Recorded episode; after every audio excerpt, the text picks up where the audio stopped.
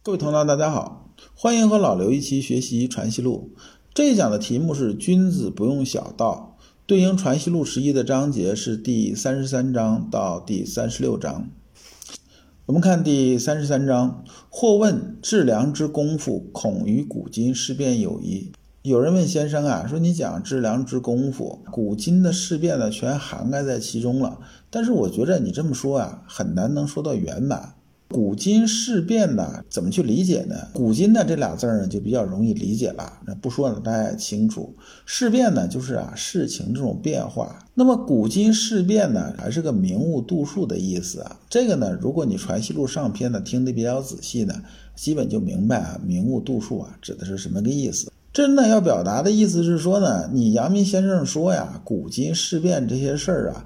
都是能用致良知这件事情啊说得清楚的。我觉得你这么说呢，是不能够把这事儿说圆满的，中间呢是有瑕疵的，是有遗漏的。那么显然呢，问这人呢，他还没有真正搞懂啊，一以贯之啊是什么个意思，所以呢才这么问。先生说呀，不知古今事变从何处出，若从良知流出，治之焉尽之矣。那么阳明先生一句话呢，就点到了关键点上，说你古今事变呢，它都是谁做出来的？都是人做出来的。那人做出来啊，从哪儿来的？都是从心里边来的。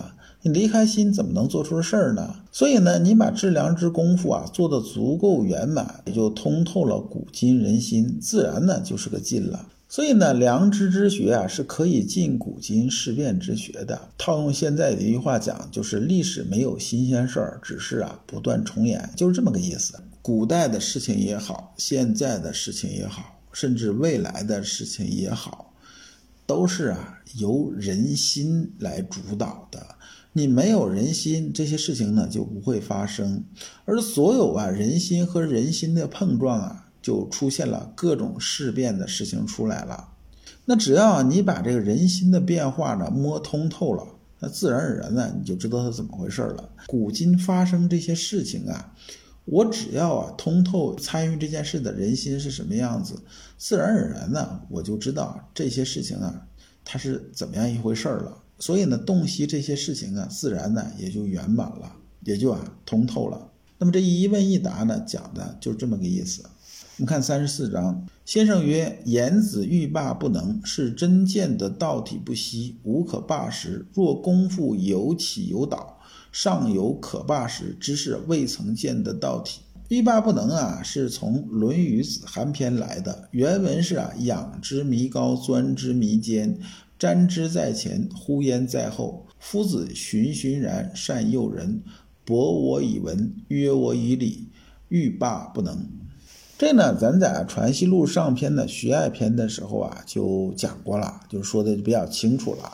那这里呢，咱只是简单的说一下，孔圣人的水平啊是深不可测。我看呢，他是在我上面，那我就努力往上爬，爬到一定高度呢，我觉着啊应该跟他差不多了。抬头一看呢，他还在我上面。那么后边这句话呢，才是啊这一章的重点。心性功夫啊，真正入门之后啊，你就食髓知味了，自然呢就有个欲罢不能的感觉。没入门的人呢，是没有办法体会到其中妙处的。比如说咱最基础的入门功夫啊，就是收束心猿意马的功夫。刚开始往这一坐的时候啊，那是百爪挠心的，一会儿呢这边痒痒，一会儿那边痒痒，反正啊就坐那不舒服，很不舒服啊。但是呢，你坚持一段时间之后，你坐在那儿就有什么感觉呢？就是比较舒服这种感觉。这个呢，仅仅是啊这个入门功夫的妙处，而更深入的这种妙处呢，这就不说了。因为呢，你到那个境界，你自然就知道；没到那个境界呢，我跟你描述啊也没有用。所以从这个角度来说呢，没有比啊见到道体啊更让人快乐的事情。况且呢，这个事情呢，往前走的时候是没有止境的，就像什么呢？就像我们看风景啊，柳暗花明又一春这种感觉。哎，你觉着哎，挺好，挺好，挺好，又走到尽头了，然后又是一种柳暗花明，这种啊不断重复，真的是让人啊非常快乐的事情。所以孔子说呢，富贵于我如浮云呐，就是因为他觉着啊。我见到啊道体不息啊，这种感觉带给我这种快乐呢，是远远大于啊富贵什么这些东西能带给我的快乐。而我们做功夫的时候啊，如果是三天打鱼两天晒网，有起有倒的时候呢，那就是因为啊，你还没有知道到底是什么，你根本就没有看到道体的。你看到了，自然你就放不下手了。我们看第三十五章，先生曰：“夫妇之于知于能，亦圣人之所知所能；圣人之所不知不能，亦夫妇之所不知不能。”这句呢是源自《中庸》，原文是啊，君子之道，废而隐。那废呢，就是啊广大的意思；隐呢，就是精深的意思。说呢，君子秉持的中庸之道呢，既广大又精深啊，这是啊君子之道，非而隐的意思。夫妻之愚，可以愚之焉；及其智也，随圣人亦有所不知焉。夫妻之不孝，可以能行焉，乃其智也。随圣人亦有所不能焉。那这句呢，听着跟绕口令一样。刚开始我学的时候也是非常痛苦，就是一个字儿一个字儿对啊，对到最后呢，终于把它搞明白了。等到后来呢，水平有所提高之后呢，一看呢就明白他说的是啥意思了。普通人呢，他这个智慧水平是并不高的。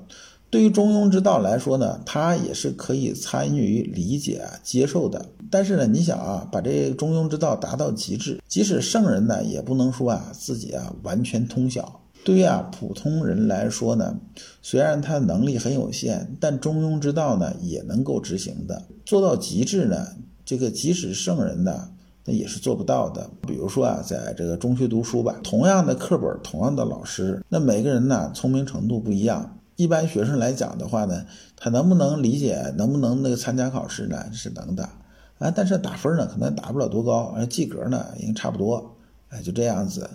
那有没有啊？那种天资很好、水平很高的人呢？有，有呢，他能不能保证啊，次次的考试都打一百分呢？这也不太可能。他能保证说呢，我每次考试可能九十五分以上，这可以，次次都打一百分，哎，这个实在是啊，这个要求太高了。那普通人呢，这个中庸之道的东西呢，他也能理解，也能参与一些，只是呢做不到太精细，执行的时候呢，也能大概按照这执行，但是做到很完美呢，他做不到。那圣人呢，对中庸之道的理解和执行来说的话呢，是不是一定就能打一百分呢？哎，这个呢，圣人也不敢这么讲，圣人只能说啊。我做这事儿呢，九十五分没啥问题，九十五分往上的话，那说我也不敢说一定有没有其他意外出来。先生又说呀：“夫妇之所愚之于能，随至圣人之所不知不能，只是一事。圣人和普通人来说呢，在呢不知不能和愚之于能这个层面来讲呢，本体呢是一样的，所以呢说的呢也是一回事儿。就是圣人呢是人。”普通人呢也是人，都呢是没有离开啊人这个物种的，所以呢道体啊是一样的，只是在用的程度上来讲有所分别，仅此而已。我们看第三十六章，先生曰：“随小道必有可观，如虚无全毛术数技能之学，非不可超脱世情。”这里面呢这小道咱说一下啊，小道呢是出自《论语》。原文是啊，子夏曰：“虽小道，必有可观也。志远恐泥，是以君子不为也。”小道呢，在这里边呢，就是旁门左道的意思。呃，这个小道，这个旁门左道呢，该怎么理解呢？咱举个例子，就像呢两军打仗一样，打仗的时候大家实力差不多，就算是打赢了，也是杀人一千，自损八百。所以这时候呢，往往就靠出奇制胜，比如说偷袭粮仓啊、火攻啊、水攻啊。等等等等等等，这些呢出其不意的办法来打赢这场仗。咱用兵的时候完全靠这个东西来打赢仗行不行呢？这显然是不行的。投机取巧是建立在什么基础上呢？咱确实有这个实力，就算是兵对兵、将对将这么打，那咱呢也不吃亏。在这个基础上啊，才讲是有胜算的。如果一个将军呢说，你看张三打仗靠出其不意赢了，李四打仗也靠出其不意赢了。那我就专练这出其不意行不行呢？这个呢显然是不行的，因为呢出其不意这种事情啊，这运气成分呢还是占很大的，没有百分之百这种可能啊，说次次都靠出其不意打赢，这是不可能的事儿。一旦有这么一次搞不定，你自己实力又不行，那你不就直接全军覆灭了吗？连命都搭上了，还打什么仗啊？所以《道德经》说呢，以政治国，以奇用兵，讲的是什么呢？正奇相配合，也是，符合我们的文化，就是一阴一阳之谓道。子夏说这意思是说呢，旁门左道、出其不意这些事情呢，说能不能用呢？能用。有没有可取之处呢？有可取之处，但是呢，这东西不能深入。所以呢，致远恐泥呀。这致远呢，就是说呢，你沿这条道走太深了，恐怕呢就要掉坑里边去了。这泥啊是泥沼的意思，就是掉到坑里边去了。所以啊，君子啊不能倚重这个，就是是以君子不为也，是这么个意思。那阳明先生啊讲的意思也差不多，说呢小道呢有没有可取之处呢？当然有可取之处。你比如说啊，虚无、权谋、术数、技能这些东西来讲呢，都是术层面的东西，他们呢是能啊出其不意做一些事情的，但是呢，他们呢是不能超脱于事情存在的。就换句话说呢，得循天理而行啊，你不能靠着一招鲜，然后就觉得天下搞定，那不行的，你这样早晚要翻车的。那当年呢，蒙古人征服天下的时候，那也觉着蒙古骑兵啊，那是最牛的了，谁也干不过他，对不对？天下呢，我想打谁就打谁，打就能打赢，怎么怎么样？但是呢，元朝连百年的国运都没有的。那么作为一个家族，不是说呢，你这一波出两个出人头地的人，光宗耀祖了，家族就起来了。一个家族呢，要想啊绵延不绝呀。靠的不是奇的东西啊，靠的是正的东西。就是说呢，你这家里家教，你的家里边能传承下来的东西，是不是一直都在？一旦有机会呢，你就可以起来，这呢是很重要的。国家呢也是如此，治国呢必须以正，不能啊靠这个上玄好奇的东西来治国的，这个呢是完全就反了。先生接着说啊，若能于本体上。得所误入，俱可通入精妙。意思是说呢，这些东西啊还是好用的。好用呢，得呀以道御术，把那术啊控制在道的范围之内。那么呢，以正为主，以奇为辅，才能啊真正发挥啊这个小道的精妙之处，并且呢不会啊为小道的弊端所影响。下边一句呢，其所益有所着，欲以之治天下国家，便不能通，故君子不用。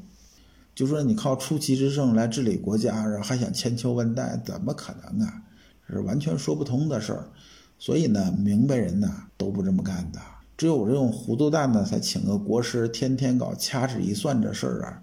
你算算，咱明年国运咋样？后年咋样？咱们俩新升上这个部长，你看他将来忠诚度怎么高？将来有啥发展？没发展，明天把拉出来宰了换人。你这么一搞法，这国家是没有办法长治久安的，后遗症会非常多。这个现在有个能人，他能撑起来，他确实是异于常人的厉害。他总会死吧？他这搞法搞出一堆烂摊子，回头他一死，你怎么办？谁来收拾？那你不就等着玩完了吗？所以呢，君子不用。这章啊就结束了，下一章啊我们讲圣人万亿之疑。